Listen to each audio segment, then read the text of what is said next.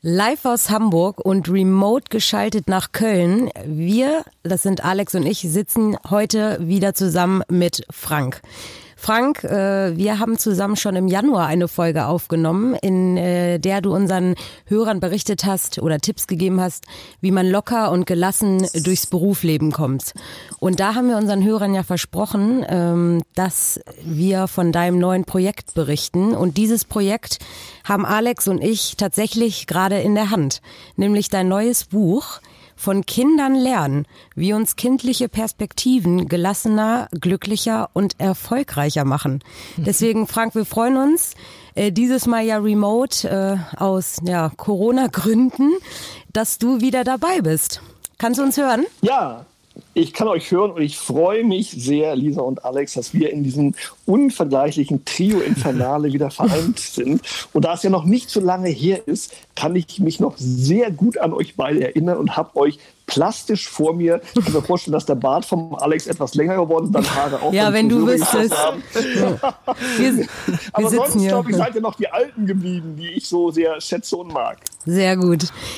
Also Frank, äh, nun ist es soweit. Wir halten dein neues Buch in der Hand.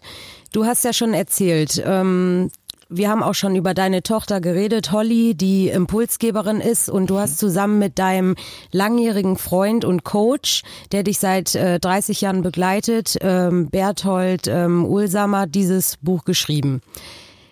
Jetzt ist es so, Du sitzt jetzt zu Hause seit, seit wann sind wir alle im Homeoffice? Seit drei Wochen? Drei circa? Jahre oder so. Nein, ich glaube, es ist noch gar nicht so lange. Es nee? kommt einem Gefühl viel länger vor, weil die Tage viel länger sind. Ja. Ich glaube, gefühlt sind wir eigentlich erst so zehn Tage oder die zweite Woche, glaube ich, jetzt äh, unterwegs. Ja, Aber viele haben das Gefühl, es sind Jahre. Ja. muss man das, glaube ich, sehr differenziert betrachten, je nachdem, was man für eine Homeoffice-Vorbildung hat. Und da ich ja jemand bin, der auch schon früher sehr viel im Homeoffice Homeoffice war. Meine Frau war mehr im Büro und weniger im Homeoffice. Jetzt sind wir beide im Homeoffice. Deswegen gibt es neue Herausforderungen, gab es neue Herausforderungen mit den Kindern. Also ich habe es damals immer schon sehr genossen, habe es auch jetzt genossen. Ich glaube, ich bin schon ein Homeoffice-Veteran. Insofern bin ich da nicht so der, der sich darüber jetzt äh, aufregt, wenn Kinder plötzlich in der Telefonkonferenz kommen. Aber viele andere mussten sich erst daran gewöhnen. Ja. Und wie gesagt, mit dir im Homeoffice ist äh, deine Tochter Holly, ähm, unter anderem, die ja auch eine sehr große Rolle in deinem Buch spielt. Deswegen lass uns direkt mal in dein äh, Buch eintauchen, weil wir glauben, äh, und du ja sicher auch, dass gerade heute, wo die Eltern wirklich äh, vor einer enormen, sage ich mal, Herausforderung stehen, indem sie ihren Job und das Familienleben äh, zusammen äh, handeln müssen, äh, dadurch, dass wir eben alle gezwungen sind, äh, zu Hause zu arbeiten und das heißt, du hast wirklich 24-7 deine Kids auch mit dabei. Sprich, du hast sehr viel Zeit von deinen Kindern zu lernen. Ähm, können wir mit dir mal ein bisschen in das Buch eintauchen? Wann ging das los? Ähm, inwiefern äh, hat Holly da den Impuls gegeben? Und was, äh, ja, was sind denn diese kindlichen Perspektiven, die uns glücklicher und erfolgreicher machen? Also man muss ja sagen, äh, wenn man ein bisschen folgt, auch auf den sozialen Netzwerken, ich habe ja schon öfter immer mal berichtet, wenn meine kleine Tochter oder meine Kinder grundsätzlich oder auch der Hund mir irgendwelche Impulse gegeben haben, die ja. eigentlich meistens auf ganz originellen Alltagssituationen beruhen. Und die Holly hat zum Beispiel vor ein paar Monaten irgendwann angefangen, morgens mal mir den ersten Espresso zu machen, den aber dann jeden Morgen irgendwie zu inszenieren, zu verstecken und immer eine besondere Aktivität damit verknüpft. Das war so ein Morgenritual und äh, wer mich kennt, weiß, dass ich es liebe, morgens den ersten Espresso draußen im Garten zu äh, trinken und den neuen Tag zu begrüßen, wo ich jeden Tag toll finde, auch jetzt bei der schönen Wetterperiode. Und das war so ein Thema, wo man eigentlich wieder von Kindern etwas gelernt hat, so diesen Moment zu zelebrieren, ihn zu etwas Besonderem zu machen.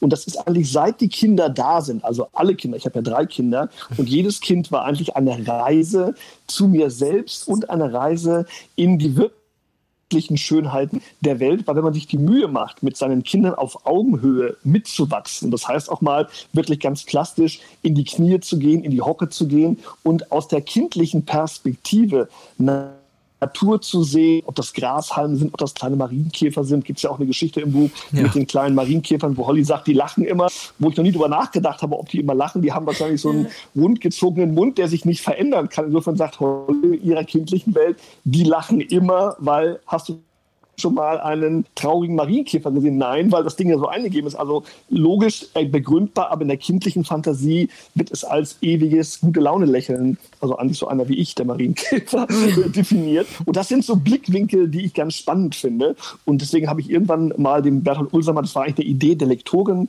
der Imke Sander gesagt hat, Mensch, also wenn du so Geschichten über Holly schreibst, versuch doch mal eine psychologische, wissenschaftliche Perspektive zu addieren. Kennst du da jemand? Und da habe ich mich an den lieben Ex-Coach Berthold erinnert, mit dem ich seit 30 Jahren verbunden bin. Und der hatte große Freude. Und dann sind wir auf diese gemeinsame Reise gegangen, ein Jahr lang. Und es hat uns einen unfassbaren Spaß gemacht. Und er hatte an Holly auch einen Riesenspaß und sagte, er wäre schockverliebt gewesen in die Denke und in die Handlungsweisen dieses Kindes, weil es einfach großartig wäre und hätte selber von ihr und ihren Gedanken ganz viel gelernt. Ja. Aber eigentlich müssten wir ja mit Holly telefonieren jetzt und nicht mit dir, oder? Stimmt. Als, als ja, ja. Die, die wird sagen, ich habe keine Zeit, ich muss draußen auf der Airtrack-Matte rumspringen. Die wird wahrscheinlich dir sofort ein, ein abgebügeltes Statement ähm, vermitteln als Pippi Langstrumpf, die immer was anderes zu tun hat. Aber ähm, sie ist ja jemand, deswegen ja als Impulsgeberin, die einen Impuls gegeben hat, wo sie sich wahrscheinlich gar nicht sicher war oder gar nicht darüber nachgedacht hat, dass es überhaupt ein Impuls war, der bei ihrem Vater in diesem Falle etwas ausgelöst hat oft ja auch eine Veränderung. Also viele Dinge, die im Buch ja vorkommen, äh, sind auch Dinge, wo ich mein Leben verändert habe, dass ich eben Arbeitsroutinen mhm. verändert habe, dass ich meinen Job am Ende des Tages verändert habe von Angestelltenverhältnis in Selbstständigkeit, weil ich mehr Zeit haben wollte für die Familie, aber auch natürlich für Holly, für das gesamte Setup. Und insofern, ähm, glaube ich, äh, würde sie sagen, was soll ich dir erzählen? Ich mache einfach ganz normal normale Dinge und der Papa schreibt das immer auf und findet das besonders. Das heißt, die Kinder haben ja oft gar nicht ähm, die Selbstreflexion, dass sie merken, dass sie uns beeinflussen, positiv oder etwas mhm. Großes erschaffen haben. Weil in ihrer Welt ist das alles komplett normal. Die denken und reflektieren ja auch nicht so viel wie wir, sondern die sind im Hier und Jetzt und das ist auch wunderbar so. Und das ist ja auch eine Attitüde, kann man von ihnen lernen, auch jetzt in diesen Krisenzeichen. Natürlich kannst du von morgens bis abends dir Gedanken machen, recherchieren, wie schrecklich alles ist und kommen wird. Du kannst aber auch sagen, wie Holly, ach, die Sonne scheint, komm, äh, wir spielen draußen ähm, Ballhüpfen oder irgendwie wir sammeln Gashalme. Ähm, da bist du sofort in einer anderen Welt und da sagst du dir, Mensch, also auch wahrscheinlich nach dieser Krise wird in den nächsten Jahren die Sonne wieder aufgehen. Vielleicht haben wir ein bisschen weniger Geld auf dem Konto, aber trotzdem das Leben bleibt immer noch ein schönes. Wenn ich das Buch jetzt empfehlen müsste, dann würde ich, glaube ich, die Menschen warnen. Ich würde sagen, man kann das Buch nicht lesen, ohne mit einem Stift die ganze Zeit anzumarkieren. Oh, das ist klug. Oh, das ist schön. Das ist süß. Oh, das muss ich auch mal ausprobieren. Es ist wirklich schwer. Also lest dieses Buch nicht, wenn ihr komplett inspiriert werden wollt die ganze Zeit. man du kannst auch, Alex, äh, du kannst auch Post-its nehmen, die kannst du wieder abnehmen. Da kannst du sagen, du packst das Post-it rein, lässt dich inspirieren änderst etwas und dann kannst du das Post-it rausnehmen und weitergehen. Ja, ich habe beides. Ich meine, man blüht voller Post-its, das sieht schon aus wie so eine Buchblume und ich habe auch ein paar Sachen durchgestrichen und ergänzt und die ja. können wir vielleicht diskutieren. Ja, aber super. Aber was das ist genau das, was wir erwirken wollen, dass eben der geneigte Leser oder die Leserin letztendlich sich mit dem Buch beschäftigt und der Bertolt Ulsamer sagt immer so schön, wenn nur der Leser einen Aspekt, eine Idee aufnimmt und etwas in seinem persönlichen Set verändert, brauchst du nur ein Ding anzustreichen. Wenn du ganz viel hast, ist das ja, bei einem solchen klugen Kopf wie dir nochmal ein echtes Kompliment, ist das super. Aber ich glaube, darum geht es einfach. Keiner soll ja das eins zu eins kopieren, was ich mache, was eine Holly macht, was unsere Kinder machen, sondern es geht um Inspiration. Und ich glaube, da steckt mhm. ganz viel drin, auch von den Tipps und Tricks, die man so mitgibt, wo man, glaube ich, wirklich etwas verändern kann, um am Ende des Tages vielleicht etwas glücklicher zu werden, etwas gelassener oder auch mal einen anderen Blick auf die Dinge zu haben. Und wenn das erreicht wird, finde ich, ist das ja ein wunderbares Investment für kleines Geld in sich und sein persönliches Glück. Ja, und deswegen, man kann ja eigentlich sagen, dieses Buch kommt gerade wie gerufen. Also ähm, nun ist es so, dass alle zu Hause sind ähm, und äh, vor allem die Eltern eben ähm, die ihre Kinder von morgens bis abends bei sich haben. Sprich, sie haben jetzt die Chance rein theoretisch, wenn sie ähm, sich dein Buch und diese tollen Inspirationen ähm, einmal durchlesen, äh, das direkt anzuwenden, weil In dem Buch ähm, sagt ihr beide ja auch oder beschäftigt euch mich äh, euch mit der Frage, warum sind die Erwachsenen eigentlich so wie wir sind? Also warum ist dieses Thema Neugier oder Unbeschwertheit ähm, bei uns so ja mhm. hinkt so ein bisschen hinterher im Vergleich zu den Kids zum Beispiel, wo du ja ähm, eben auch mal, wo du eben meintest, Holly oder die Kinder sehen irgendwie äh, dieses, wir haben jetzt Zeit mit mit meinen Eltern und Sonne. Ich meine, das ist ja super und das äh, Positive bringen sie ja jetzt auch. Ähm, mit rüber. Und das äh, kann ich mir sehr vorstellen. Äh, wie gesagt, habe ich, glaube ich, auch schon öfter in, im Podcast erwähnt, dass ich kinderlos bin. Aber kann ich mir sehr gut vorstellen, dass äh, dich das noch, eben Lisa, auch noch genau, dass äh, dich das eben auch oder euch Eltern, dich und deine Frau eben in, in so einer Zeit wie jetzt gerade eben auch positiv beeinflusst, ne?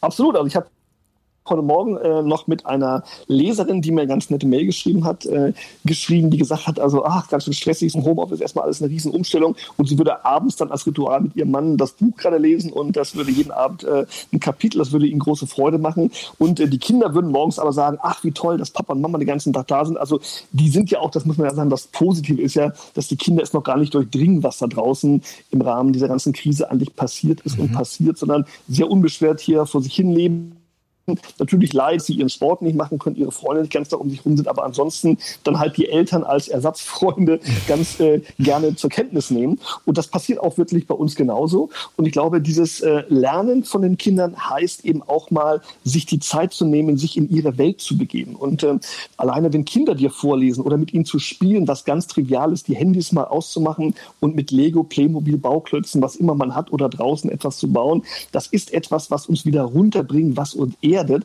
Und ich finde, das sind genau die Thematiken. Man muss nicht immer teure Workshops und irgendwelche Coachings machen, wo man tagelang im Kloster sitzt und dann versucht, wieder normal zu werden. Das kann man auch im Spielzimmer, das kann man auch ohne Kinder. Also auch du kannst dich draußen hinsetzen und mal wieder Pippi Langstrumpf-Attitüde ähm, walten lassen. Und ich glaube, was du gefragt hast, Lisa, war ja auch das Thema, warum verlieren wir das eigentlich? Und ich glaube, das ist so einfach gesetzt gewesen, immer schon nach dem Motto, jetzt ist die Kindheit vorbei. Denkt man an die typischen Sprüche, die man so mitkriegt. Jetzt jetzt beginnt der Ernst des Lebens. Ja, Wenn ein stimmt. kleiner Sechsjähriger oder mit sieben in die Schule kommt, dann ist vorbei mit lustig, beginnt der Ernst des Lebens. Jetzt beginnt das Arbeitsleben. Lehrjahre sind keine Herrenjahre. Also es sind immer lauter Diktionen und äh, Bilder, die eigentlich nicht positiv sind. Und ich finde, man sollte nicht vergessen, jeder von uns war mal ein Kind und jeder war mal Pippi Langstrumpf und jeder war mal Michel aus Lönneberger und jeder war mal, Winnetou oder Old Shatterhand oder äh, Han Solo oder Luke Skywalker, wer immer man war. Ähm, man sollte wieder wieder ein bisschen Kind sein dürfen und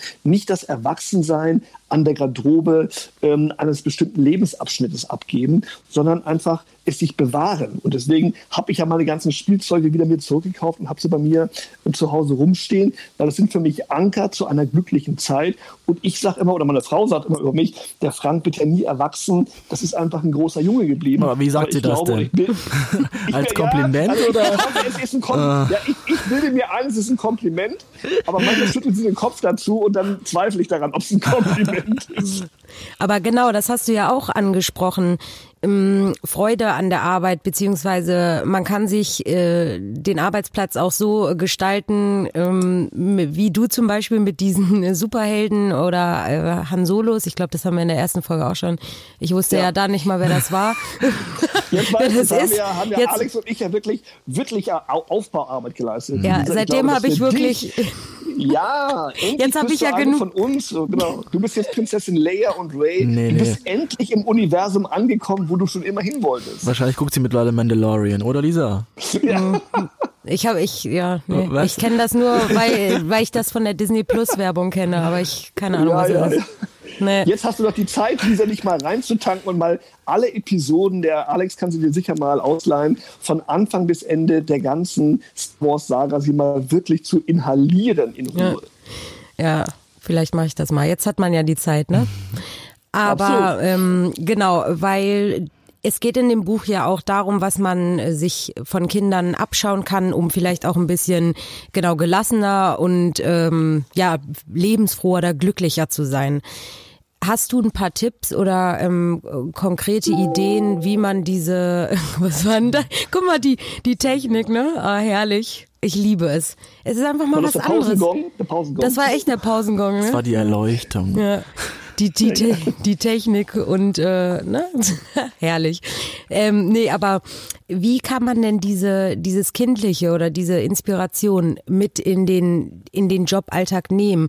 Sind das vielleicht sogar auch, ähm, sag ich mal, Handlungen oder ähm, Aspekte, die man in Meetings zum Beispiel anwenden kann? Also, dass man sagt. Absolut. Ja, das habe ich mir nämlich schon ja, fast also gedacht. genau, also erstmal wieder, wie ja der Untertitel des Buches auch schon sagt, geht es ja um unsere kindlichen Perspektiven. Und ich glaube, was wir heute alle brauchen im Job, aber auch privat, dass wir mal eine andere Perspektive einnehmen, um einfach Herausforderungen, Probleme zu lösen. Und ich bin ein großer Fan immer gewesen ähm, von bestimmten Kindersendungen, die ich ja auch natürlich mit meinen Kindern immer gerne geguckt habe. Und auch das kann ich nur jedem empfehlen. Wenn eure Kinder Kinderfernsehen gucken. Da gibt es ja nicht nur irgendwelche Ballergeschichten und irgendwelche komischen äh, Manga und irgendwelche Comicgeschichten. Es gibt ja auch wirklich didaktisch ganz tolle Sendungen. Ob das Sendung mit der Maus ist, ob das Checker Tobi ist und viele andere. Und auch in der jetzigen Zeit kann man eben auch in den Mediatheken oder auch in den Programmen freigeschaltet ganz, ganz tolle edukative Programme sehen. Und ich finde diese Sendung mit der Maus denke, wo ein Armin Maywald seit Jahrzehnten immer versucht, komplexe Sachverhalte ganz einfach zu erklären. Ist für mich etwas, genau wie das im Meeting, wenn Leute versuchen, Sachverhalte oder Aufgabenstellungen so komplex zu erklären, würde ich immer sagen, mach doch mal Sendung mit der Maus. Wie würde Armin Maywald und der Christoph dieses Problem erklären, um es mal in einem 30 Mal auf den Essenz komplex zu reduzieren und es mal ganz einfach zu erklären. Das heißt, ein Kind, und das ist das, was mich an meinen Kindern auch fasziniert, die treffen teilweise innerhalb von Sekunden Entscheidungen, ähm, die fragen Dinge. Auch diese alte Sesamstraßendenke, ähm, wer nicht fragt, bleibt dumm. Wieso, weshalb, warum? Wir hören auch irgendwann mal auf zu fragen als Erwachsene. Und wenn du dir mal anguckst, wie viele Menschen im Job wie mit einem voreingestellten Navi stoisch ihre Arbeit verrichten, ohne mal zu hinterfragen, das eigentlich noch Sinn? Und das Interessante ist ja auch in diesen Situationen, in der wir uns alle befinden, hinterfragen wir plötzlich Dinge und sagen, dumm gelaufen, wir können nicht mehr ins Büro, das wir Homeoffice machen. Viele Jahre lang dagegen gettert haben und sagen,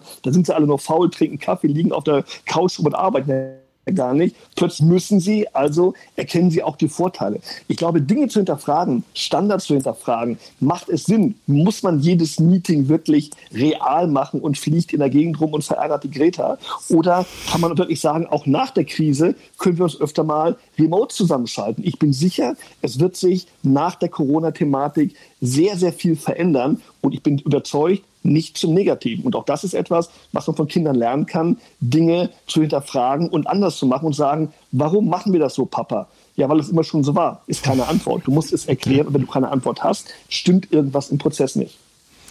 Das erste Kapitel im Buch. Das Thema Achtsamkeit oder wie wir vorhin schon kurz angesprochen haben, Marienkäfer weinen nicht. Ich frage mich, mhm.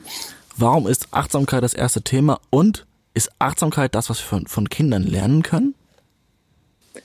Ja, ähm, Achtsamkeit ist etwas, das ist ja auch so die Aufmerksamkeit, das äh, Unbedeutende als bedeutend zu machen. Das heißt, für mich heißt das, die kleinen Dinge zu sehen, die kleinen Dinge zu wertschätzen. Und wenn du mit einem Kind in einen Zoo gehst, wenn du mit einem Kind durch den Wald gehst, wenn du mit einem Kind ans Wasser gehst, sehen die einen Stein, den besagten Marienkäfer, eine Pusteblume und sagen, guck mal, wie schön. Du selber hast den Blick ganz woanders und siehst vielleicht irgendwo den Himmel oder irgendwas, eine Parkbank. Aber die kleinen Dinge beachtest du nicht, weil du teilweise gar nicht auf Augenhöhe mit diesen Dingen in den Niederungen bist oder auch den Blick dafür gar nicht geschärft hast. Und dieses Achtsamkeit heißt ja nur, etwas besser aufzupassen auf bestimmte Dinge, auch auf uns selbst. Und ich glaube, auch jetzt die jetzige Situation ist eine, wo wir gezwungen sind, weil wir weniger aushäusige Aktivitäten machen, dass wir plötzlich darauf achten, auf Dinge in unserem Umfeld. Wir sehen Dinge plötzlich zu Hause, die wir vielleicht vorher nicht gesehen haben. Manchmal auch Schmutz und Sachen. Deswegen putzen ja auch viele Leute momentan. In Deutschland putzt ja sich sauber momentan, was ja toll ja. irgendwie. Oder auch Staub und äh, macht die Wohnung wieder richtig schön ähm, frühlingsrein. Aber auch die Nachbarn. Wir plötzlich merken, wir also nicht alleine dadurch, dass wir jetzt viel mehr Spaziergehen, äh, Spaziergänge machen als äh, früher. Warum? Weil das die einzige Form ist, wo man momentan mal, weil alles ja zu hat, keine Gastronomie, kein gar nichts, äh, keine Entertainment-Aktivitäten. Also geht man spazieren. Und wir treffen witzigerweise auch ganz viele junge Leute, die dann ganz begeistert mit ihren Handys Bäume fotografieren und blühende Kirschbäume und was auch immer, die sie wahrscheinlich früher gar nicht gesehen haben, weil sie irgendwo äh, im Club saßen und in der Kneipe saßen. Und plötzlich werden Dinge wieder wahrgenommen. Oder die alte Dame, die gegenüber am Fenster sitzt, die wir nie gesehen haben, plötzlich winkt sie einem zu, weil man plötzlich näher zusammenregt. Und das ist, finde ich, die Achtsamkeit. Deswegen, weil du fragst, Alex, ja, bewusst am Anfang, weil ich glaube, Achtsamkeit auf Dinge zu achten, ist die Grundessenz, um andere Veränderungen, die man später auch im Buch wahrnimmt oder auch im persönlichen Leben wahrnimmt, auch dann einleiten zu können. Das beginnt damit, dass du aufmerksam bist und auf dich selber, Verhaltensweise, deine Kinder achtest. Deswegen der Kickoff mit diesem Kapitel. Das Schöne ist ja, dass du am Ende von jedem Kapitel gemeinsam mit deinem äh, Co-Autoren auch Takeaways formuliert hast.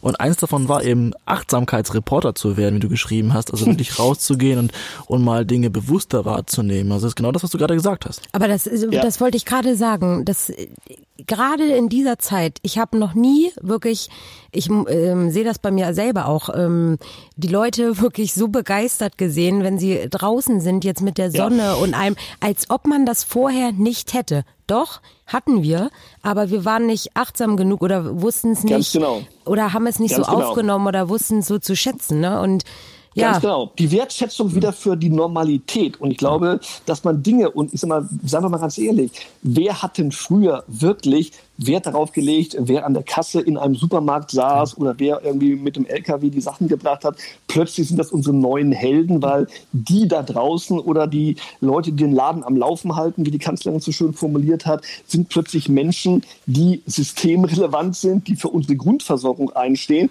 Und also ich fand es so witzig, Holly, nur ein, aktuelles Beispiel, steht nicht im Buch, weil es gerade erst passiert ist, hat gesagt, äh, sie möchte ein Blümchen der Kassiererin geben, die bei uns im Rewe immer an der Kasse sitzt, weil die immer so nett ist. Und äh, die hat natürlich momentan äh, wenig zu lachen gehabt durch irgendwelche wahnsinnigen Hamsterer mit Toilettenpapierrollen äh, im, im Zehnerpack und was auch immer. Mhm. Und da geht die Holly und sagt, ich möchte ihnen einfach eine Blume geben, weil sie äh, so nett sind. Und da hat die fast angefangen zu weinen, weil sie es einfach so nett fand, dass ein Kind ohne etwas zu kaufen kaufen ohne einen Hintergedanken. Die wollte keine Klebebildchen haben und keine Fußballbildchen. Die wollte ja einfach nur was Nettes sagen. Und ja. ich glaube, darum geht es, wieder achtsam zu sein. Und mein gutes Gefühl ist, dass momentan, genau wie du auch sagst, Lisa, die Leute wieder auf Kleinigkeiten achten in der Natur, gegeneinander. Man grüßt sich, man gibt sich nicht ja. mehr die Hand, man macht den Winnetou-Gruß ja, auch und das, äh, ne? macht es anders. Ne? Selbst hier in Norddeutschland, also das kann ich mir ja nicht einbilden eigentlich, sind die Leute gleich, weiß ich nicht, jeder hat ein Lächeln im Gesicht, wenn er einem beim Spaziergang entgegenkommt und ähm, und äh, weiß ich nicht. Oder ich, vielleicht bilde ich es mir auch schon ein und werde verrückt oder so, aber irgendwie. Nein, ja. es ist eine neue Acht Achtsamkeitsgemeinschaft, weil die Leute letztendlich mehr Zeit haben zu achten. Und was äh, Alex eben sagte, diese Übung, also ich mache das ja regelmäßig, die Leute fragen sich immer, Frank, du schreibst äh, Kolumnen im Stern und bei Zaster, wo hast du die ganzen Geschichten her? Da sage ich immer, mir passiert auch nicht mehr als anderen. Ich achte nur mehr darauf, ja. was um mich herum passiert. Ich habe keine Kopfhörer auf, wenn ich durch die Stadt gehe, sondern ich höre zu und wenn ich einen Kopfhörer aufhabe, dann bin ich ja auch ein bisschen distanziert, da kann ich ja kein Gespräch mitkriegen. Ich sehe Kleinigkeiten in der U-Bahn, im Bus, ich fahre auch gerne Bahn und achte auf das Gegenüber und dann spreche ich auch Leute an und daraus ergeben sich Geschichten. Also 90 Prozent meiner Stories, die ich schreibe, sind aus dem Alltag entnommen. Ähm, die passieren mir einfach nicht, weil mir mehr passiert, sondern weil ich bewusster darauf achte. Und wenn dich das durchsetzt, auch in Zukunft, dass die Menschen wieder etwas genauer hinkommen, ich glaube, da braucht man weniger Parship und Tinder, da verliert man sich vielleicht mal wieder wie früher im Bus an der Straßenbahnhaltestelle oder im Park ineinander, weil man mal den Blick vom Handydisplay hochgenommen hat. Ein Aufruf, wie immer gerne mal, wenn es Menschen gibt, die sich tatsächlich im Bus verliebt haben, bitte schreiben. Habe ich ja noch nie gehört. Ein weiteres Kapitel, was ich sehr wichtig finde und etwas, was Eltern wahrscheinlich doch regelmäßig hören, ist, Papa oder Mama, du fehlst mir. Oh. Das haben Lisa und ich logischerweise noch nicht gehört, aber wie ist es bei dir, Frank? Du hast es, das es gehabt, ähm, das hat dein Leben verändert. Was ist da passiert? Also das war eine Situation ähm, ein paar Jahre her, als ich Vorstand war in einer großen Agentur in Hamburg, wohnte aber in Köln mit der Familie und bin jeden Montag, Dienstag nach Hamburg äh, geflogen, um entsprechend dort meine Vorstandsmeetings, meine Teammeetings und Führungsmeetings zu machen. Da war ich dann immer zwei Tage weg mit Übernachtung in einem schönen Hotel und ähm, als ich dann wegfuhr jedes Mal, dann merkst du, dass Kinder dieses Wegfahren als etwas Trauriges erleben und dann Tränchen vergießen und dann kommt der Papa wieder und nicht heute Abend und nicht morgen Abend, sondern ich sehe ihn erst Mittwoch wieder. Das heißt, du hattest wirklich zwei Nächte und zwei Tage die Kinder nicht gesehen und das ist mhm. für kleine Kinder etwas, was nicht schön ist. Natürlich muss man sagen, andere Papas sind vielleicht noch viel länger weg auf Schiffen oder Flugzeugen etc. Ja, aber trotzdem jemand, der wie ich sehr dicht an seinen Kindern immer dran war, das hat mir wehgetan, als die Holly dann sagte, Papa, du fehlst mir, nämlich am Telefon, als ich einsam im Hotel war. Und da habe ich angefangen zu heulen, selber bin ich ganz ehrlich, weil es mich berührt hat. Und danach habe ich aber überlegt, ob es nicht einen Weg geben könnte, dieses Setup, wo man denkt, Sonntag äh, hin, Mittwoch zurück, zwei Abende, muss das so sein oder kann man es auch auf einen Tag verdichten? Und du hast dann den zweiten Tag eher remote gemacht als Telefonkonferenz, äh, das Meeting anders vorbereitet und habe dann Ideen entwickelt, wie es anders gehen könnte. Und es hat auch funktioniert. Und das war ja lange bevor man jetzt hier über irgendwelche Homeoffice-Thematiken nachgedacht hat oder Remote-Aktivitäten, dass ich wirklich von den zwei Tagen auf einen Tag verdichtet habe und dann am Montagmorgen hin, am Montagabend zurück und schon hatte ich nur noch einmal den Papa nicht gesehen und am nächsten Tag war ich wieder da und habe die Sachen dann aus dem Homeoffice oder aus dem Büro äh, mit den Kollegen gemacht. Und das hat mir ein solches Glücksgefühl vermittelt, auch den Kindern, dass ich mir auch gesagt habe, also immer zu sagen, es geht nicht, ich habe keine Zeit, das ist so. Man kann Dinge in Frage stellen, da sind wir wieder beim Thema hinterfragen, neue Lösungen finden.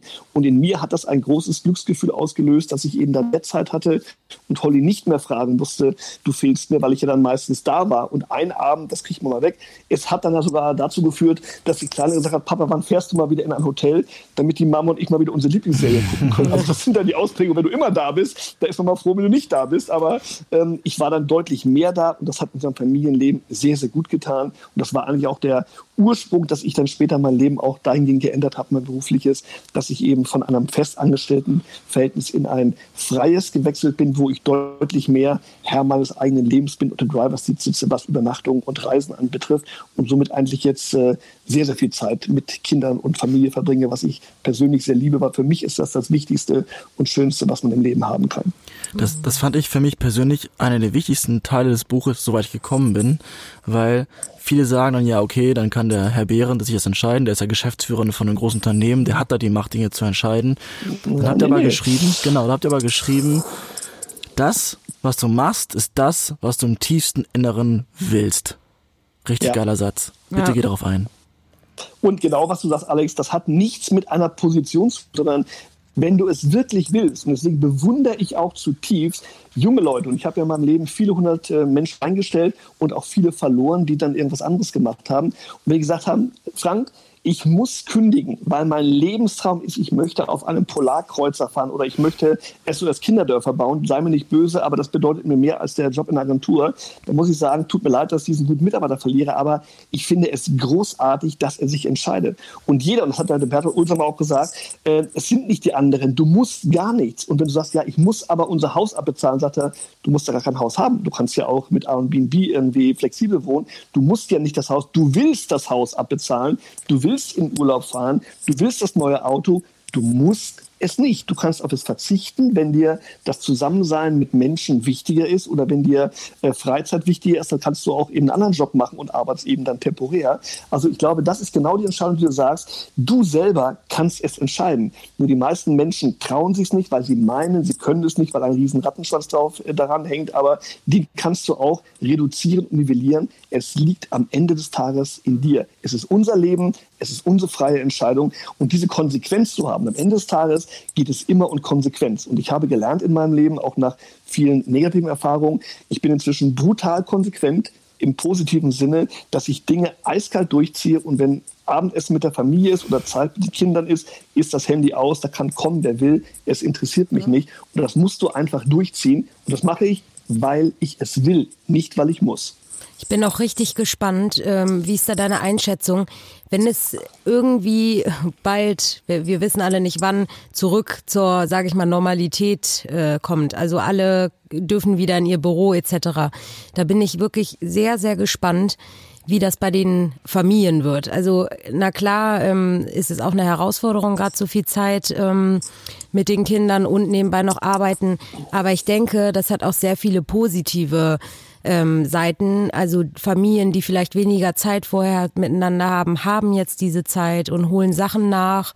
Und ähm, wenn es dann wieder heißt, ja, Papa oder Mama geht zurück ins Büro, ähm, das wird wahrscheinlich richtig schwierig, ne? Also auch nicht ja, nur für, nicht nur ja, für die, aber, ja, ja. Aber, aber, ich glaube, ich glaube, Lisa, Lisa, dass es auch so sein wird, dass eben die Erfahrung der jetzigen äh, Situation dazu führen wird, dass das flexible Arbeiten normaler wird. Das heißt, ja, natürlich wird es nur sein, dass eben die Familien nicht die gleiche Intensivität haben, wie wir sie jetzt haben, dass wir alle immer zusammen sind, wenn alle im Homeoffice sind, sondern es wird sich nivellieren. Aber ich bin sicher, die, die früher kein Homeoffice gemacht haben, werden künftiger mehr Homeoffice Homeoffice machen. Und wenn man dann an den Summenformel zieht, dass man sagt, die Kinder, die es genossen haben, dass Papi und Mami öfter da waren, werden einen Gewinn haben an mehr Papi und Mami, weil allein wenn du zwei oder einen Tag im Homeoffice äh, mehr machen kannst, wo du früher gar keinen hattest, ist das ein Gewinn um äh, einen 50 Prozent, wo du sagst, wow, top oder 100 Prozent mehr. Das ist ja schon mal sehr positiv. Und das würde mich extrem wundern, wenn nach der Krise genauso viele Business-Trips und Meetings und Live-Meetings stattfinden müssten wie jetzt. Das wird sich nivellieren. Es gibt Prognosen, die sagen, die Hälfte wird wegfallen an Live-Meetings, an Live-Business-Trips. Andere sagen ein Drittel. Also ich glaube, allein wenn das passiert, sind wir schon einen gräutigen Schritt weiter und haben mehr Quality Time, die wir in der Nahdistanz miteinander verbringen können. Und das ist doch ein positiver Ausblick. Ja, hoffentlich. Und vor allem bei, ähm, bei den Arbeitgebern, die vorher meinten, Homeoffice, nein, das geht nicht. Entweder aus Vertrauensgründen oder weil sie meinen, warum auch immer, es funktioniert nicht, sehen, doch, es funktioniert. Ähm, ich habe da auch ein paar Cases schon mitbekommen, wo der Arbeitgeber vorher sehr ähm, anti war und eben jetzt merkt, doch, der Laden läuft trotzdem. Deswegen glaube ich auch, das ist eine Riesenchance und ich, ich denke, wir hoffen alle, ähm, dass das einen positiven Einfluss ähm, jetzt nimmt. Ähm, aber da gehe ich mal von aus. Absolut. Und ja. dann muss ich auch sagen, ich habe mit mehreren Leuten gesprochen. Wir haben ja noch auch jetzt auch bei uns äh, bei Serviceplan ganz, ganz viel, eben, wo wir alle Meetings eben jetzt äh, virtuell machen. Und viele Leute auch von Kunden und Unternehmen sagen einem, die, dass Chefs, auch gerade Leute, die genau wie du sagst, eigentlich eine Anti-Haltung hatten, richtig erstaunt sind, dass teilweise Projekte schneller gehen oder man sogar mehr schafft zu Hause, weil auch viele Travel-Zeiten, vieles Rumhängen im Stau, im, im, am Warten am Bahnhof einfach wegfällt. Die Leute sind fokussierter, die können sich genauso zusammenschalten. Wir hatten gestern Brainstormings äh, virtuell, was klasse war. Du warst viel effizienter, du bist teilweise besser getaktet, als wir Leute im Raum rumsitzen, rumhampeln mit dem Kaffee. Natürlich ist es schön, sich auch menschlich zu sehen. Und es gibt ja auch Companies, die vorher schon einmal in der Woche sich wirklich faktisch getroffen haben und den Rest waren sie remote oder entsprechend unterwegs. Hat auch funktioniert. Also ich glaube, in der Mitte wird die Wahrheit liegen und ich glaube, die Erfahrung, die wir jetzt machen, dieser wirkliche Hardcore-Versuch, zwanghaft, der angeordnet wurde, manchmal ist das ein heilsamer Schock und ich glaube, es wird ganz viel positive Dinge geben nach der Krise und deswegen bin ich auch jemand, der sehr mutig und sehr positiv nach vorne blickt bei allen negativen Implikationen, die finanziell und in den nächsten Jahren auf uns zukommen. Ich glaube, als Gesellschaft emotional und vom Miteinander und vom Verständnis werden wir einen großen Schritt nach vorne machen in den nächsten Jahren. Klingt wie ein schönes Schlusswort, ja. aber so leicht entlasse ich dich noch nicht. Weil etwas, äh, was, worauf ich sehr oft angesprochen werde, ist immer, Alex, du bist doch New Work-Experte. Wie ist denn das mit der Vereinbarung von Familie und Beruf zu Hause? Die Kinder tanzen mir auf dem Kopf rum, die haben keine Auslastung. Und da dachte ich, ach, bald haben wir das Telefonat mit Frank. Ja. Dann frage ich den mal, gib mal zwei, drei Tipps, was man machen kann, sowas, er mit, wie er mit seinen Kindern zu Hause umgeht, sodass er trotzdem noch zum Arbeiten kommt und nicht nur sich im Kreis dreht und Lego spielt. Ja, also ich sag mal, das, da muss man eins mal sagen, und das, glaube ich, haben viele Menschen auch vor der Krise immer äh, vergessen. Ähm, zu Hause ist ja eigentlich auch äh, teilweise wie im Oh, es gibt genau Projekte, ob das die Schule ist, Schularbeiten oder Sportveranstaltungen, wie auch immer. Man sollte teilweise die Learnings. Und ich bin mal ganz erstaunt, dass manche Leute brillante Projektmanager, großartige Manager im Job sind und zu Hause wissen sie wann ist der best, wo sie mal letztendlich einen Wocheneinkauf machen können oder wie sie mit den Kindern mal äh, irgendwie einen Spielnachmittag äh, reinkriegen in ihr dicht gedrängtes Programm. Ich glaube, dass man das Homework und die Home-Aktivitäten etwas besser strukturiert. Und das äh, finde ich war auch ein Tipp gewesen, äh, den ich auch oft gegeben habe. Auch jetzt in einer Zeit, wo man eben dann aufeinander sitzt, mehr als vorher, klare Regeln, klare Strukturen, klare Zeitabläufe, ein gesunder Mix zwischen Entertainment, Spaß und Pflichten. Und genau weil du fragst, äh, genau das machen wir mit den Kindern. Mit unseren Kindern machen wir Wochenpläne, die liegen auch in der Küche aus, an einer Magnetwand werden die angeheftet, wo genau steht, wer hat welche Pflichten. Der Joshi geht mit dem Hund aus, die Holly bringt die Flaschen mit ihrem kleinen Handwägelchen zum Recyclingcontainer, der eine kauft äh, im äh, Drogeriemarkt ein, der andere erledigt äh, das, das, den Abwasch und räumt die Spülmaschine aus. Also jeder hat seine Pflichten und dadurch, dass alle mithelfen, ähm, schaffen wir uns Zeit, um dann gemeinsam Spaß zu haben. Ob wir dann gemeinsam mal eine Serie gucken oder einen Film äh, gucken oder einen Spieleabend machen, vollkommen in Ordnung. Aber die Zeit wird anders definiert. Und genauso auch, wenn Papa oder Mama im Homeoffice arbeiten, gibt es klare Regeln. Und eins der Sachen, die ich auch jetzt eigentlich erst während der Krise eingezogen habe, weil wir früher immer das gleiche Problem hatten, wenn die Kinder da waren und wir Homeoffice machen, das hatten wir ja schon mal beim Sturm Sabine neulich gehabt, da war ja schon mal so eine Pilotphase vor Corona, ähm, da kamen die Kinder immer rein, hallo Papa, hallo Mama, ich habe mal eben eine Frage. Das heißt, du warst gerade in der Arbeit, hast gerade einen guten Text geschrieben, wurde es rausgerissen und jeder weiß, die Rüstzeit, um wieder aufs gleiche Level kommen, wo du warst, dauert irgendwie 20 Minuten. Das heißt, sehr, sehr ineffizient. Da haben wir gesagt, Freunde, wir müssen eins anders machen. Wenn wir da sind und ihr auch da seid, machen wir Sprechstunden. Zu jeder vollen Stunde dürfen die Herrschaften anklopfen und sagen, Papa, jetzt ist Sprechstunde und zwar im Wechsel meiner Frau und ich. Das heißt, du hast immer dann zwei drei Stunden, wo du mal auch mal was äh, arbeiten kannst. Und dann in der Viertelstunde kann man Fragen beantworten, kann man mal Quatsch reden, kann man sich einen Orangensaft holen, kann man mal in den Arm genommen werden, egal was, und dann geht's weiter. Und diese klaren Strukturen, diese Regeln, und eins ist klar, Kinder lieben Strukturen, Kinder lieben Regeln und sie müssen wissen, wo sind die Grenzen, was geht und was nicht geht. Und wir haben dann kleine Zeichen gemalt. Holly hat Stoppschilder gemalt. Achtung, Sprechstunde mit Papa erst um 11 Uhr, bitte nicht stören. Und das haben die gemacht und es klappt hervorragend. Das heißt, Kinder, du musst es spielerisch verkaufen. Es geht um Kommunikation, klare Regeln und dann klappt es auch zu Hause. Ja, also man kann anscheinend nicht nur von Kindern was lernen, sondern von dir sowieso. Deswegen machen wir auch so gerne Folgen mit dir.